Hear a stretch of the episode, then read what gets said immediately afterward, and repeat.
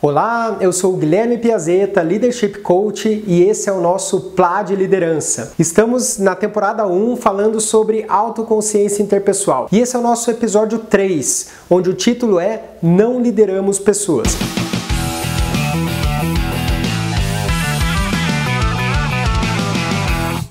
Guilherme, como que funciona isso? Eu sempre achei que gente liderava pessoas, gente mandava em pessoas, dava ordem para as pessoas. Não, não é assim que funciona. E eu vou te explicar como que funciona neurolinguisticamente os nossos receptores sinápticos quando essas ações externas, né, vindo de um líder ou de um representante aí acontecem é, dentro de todo o sistema de liderança. Se você não assistiu o vídeo 2 e 1 dessa temporada de autoconsciência interpessoal, assiste lá que vai dar uma sequência bem bacana aí para tudo que a gente está tratando. Então vamos lá para o nosso plá de liderança que está pra lá de bom hoje. Como é que funciona esse sistema de não lideramos pessoas, Guilherme? Tem duas correntes aí que eu quero tratar que eu acho bem interessante fez uma diferença muito grande na minha vida. A primeira é uma corrente filosófica. O filósofo Hegel, um filósofo alemão, ele traz um conceito muito interessante sobre essa questão, que ele chama o poder da destrutividade do homem. Então funciona mais ou menos assim. O Hegel explica que tinha lá o homem das cavernas, né, os ancestrais do homem atual. E esse homem das cavernas, assim como o homem atual, ele tinha porções internas de sofrimento. Quais são essas porções? São necessidades biológicas do ser humano, como fome, frio, sede, é, necessidade de abrigo. E cada vez que o ser humano ele tem uma porção interna de sofrimento, ele vai buscar algo na natureza para suprir essas porções internas de sofrimento. Então, se ele tem fome, ele vai lá mata um animal, supre essa necessidade. Se ele tem sede, ele vai lá tomar água. Se ele tem frio, ele acende uma fogueira. Se ele tem necessidade de abrigo, ele vai lá derruba uma árvore e constrói uma cabana. O que, que acontece? Até um certo ponto, o homem vai suprindo isso de forma muito natural. Só que chega um determinado momento em que os recursos daquela região vão acabando. E daqui a pouco ele encontra um homem dois, que tem as mesmas porções internas de sofrimento. E daqui a pouco existem dois homens com porções de sofrimento biológicas que não são tão racionais assim e só tem um animal ali para saciar a fome que, que você acha que eles vão fazer? Vão sentar, vão tomar um café e vão dividir aquele animal? Não. A primeira grande ideia que o homem tem é: eu vou matar esse outro cara para ficar com o animal e suprir minha fome. Só que ele cai no primeiro dilema, que na verdade o que ele quer não é matar o outro, não é da consciência natural do homem matar uma outra pessoa. A pessoa ela tem que estar tá fora né, da sua sanidade para conseguir fazer isso. Então, na verdade, o que ele quer ali é o reconhecimento da liderança pelo outro homem. O reconhecimento que ele tem o domínio sobre o animal. E depois que ele mata o outro homem, ele percebe o seguinte: de que adianta ter o reconhecimento de um morto?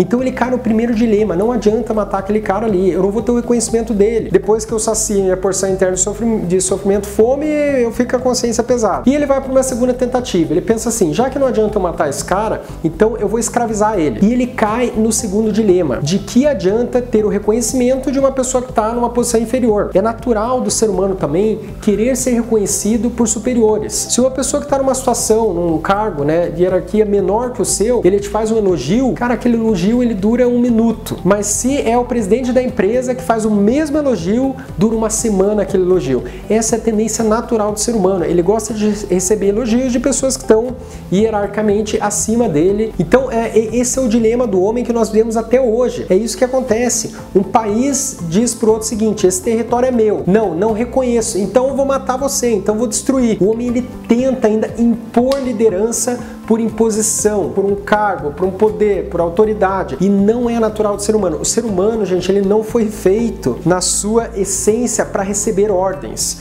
Toda vez que o ser humano recebe uma ordem, consciente ou inconscientemente, ele vai ter uma reação de resistência. Seja ativa, ele vai confrontar, ou seja passiva, ele não vai fazer nada, né? Mas por trás ele não vai ter motivação, vai sabotar e assim por diante. E olha que interessante.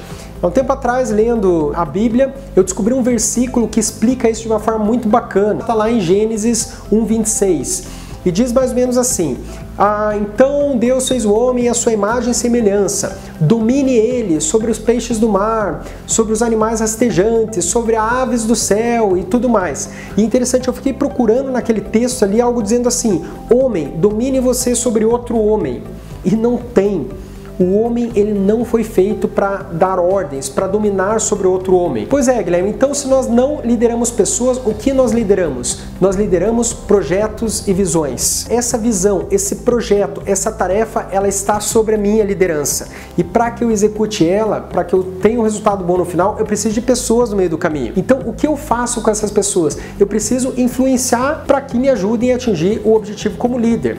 E de que forma eu influencio essas pessoas? Eu tenho que acrescentar algo na vida delas. Ninguém segue alguém que não tem algo para acrescentar. Eu vou ter que acrescentar algo técnico ou algo comportamental. E nesse sentido, eu te deixo a seguinte tarefa, o desafio de hoje, se você quiser melhorar essa competência na tua vida, entender esse conceito do episódio 3, que é nós não lideramos pessoas, nós lideramos projetos e visões. E a tarefa que eu deixo para você é o seguinte: se você precisa que um liderado trabalhe num projeto, numa ação de uma forma muito genuína, de uma motivação que venha de dentro para fora e não de uma imposição de um cargo que venha de fora para dentro, Senta com ele, primeiro você faz o seguinte: pergunta para ele, olha, nós temos esse projeto aqui para trabalhar dessa, dessa, dessa forma. Me diz uma coisa, numa escala de 0 a 10, o quão motivado, o quão satisfeito você se sente em trabalhar com isso? Se o cara te disser 10, maravilha. Mas se ele te disser uma nota menor que 10, você pergunta para ele, ok, o que, que aumentaria essa nota? O que, que eu poderia fazer por você ou a empresa poderia fazer para você para que você se sentisse mais motivado para trabalhar nesse projeto? E nesse momento você pode, um, uma outra pessoa pode estar julgando do outro lado. Ah, mas ele já é pago para isso. Gente, ok, o fato dele ser pago não pode não gerar motivação naquela tarefa. E eu, como líder, preciso que ele esteja motivado. Pode gerar em outras tarefas, mas naquela ali não. Então eu pergunto, o que falta para que esse grau de satisfação ele suba, ele aumente? E daí pode ser que a pessoa te diga ou pode ser que ela ainda não saiba. Então você pergunta para ela, como seria um 10? E dela vai te dizer e você compara o que está faltando ali. Se ela te falar algo que você não possa suprir naquele momento, seja por falta de recursos, seja por uma política da empresa, você pode perguntar: olha, isso aqui eu não tenho como te dar nesse momento, eu não tenho como te oferecer, mas o que eu poderia fazer para compensar essa insatisfação de ter que executar isso? E daí possivelmente vai encontrar um acordo ali. Alguém vai abrir mão de algum lado e a pessoa vai trabalhar motivada, você como líder vai ter o resultado que você quer e todo mundo sai feliz. E esse é o objetivo de todo mundo, da empresa e que tenha um clima organizacional excelente ali, trabalhando com pessoas motivadas também. Essa é a tarefa que eu deixo aí do episódio 3. Esse foi o nosso Plá de Liderança. Lembrando que nós estamos na temporada 1, falando sobre autoconsciência interpessoal. Curte aí se isso faz sentido para você, se inscreve no nosso canal do No Facebook também. Um grande abraço e até o nosso próximo episódio dessa temporada.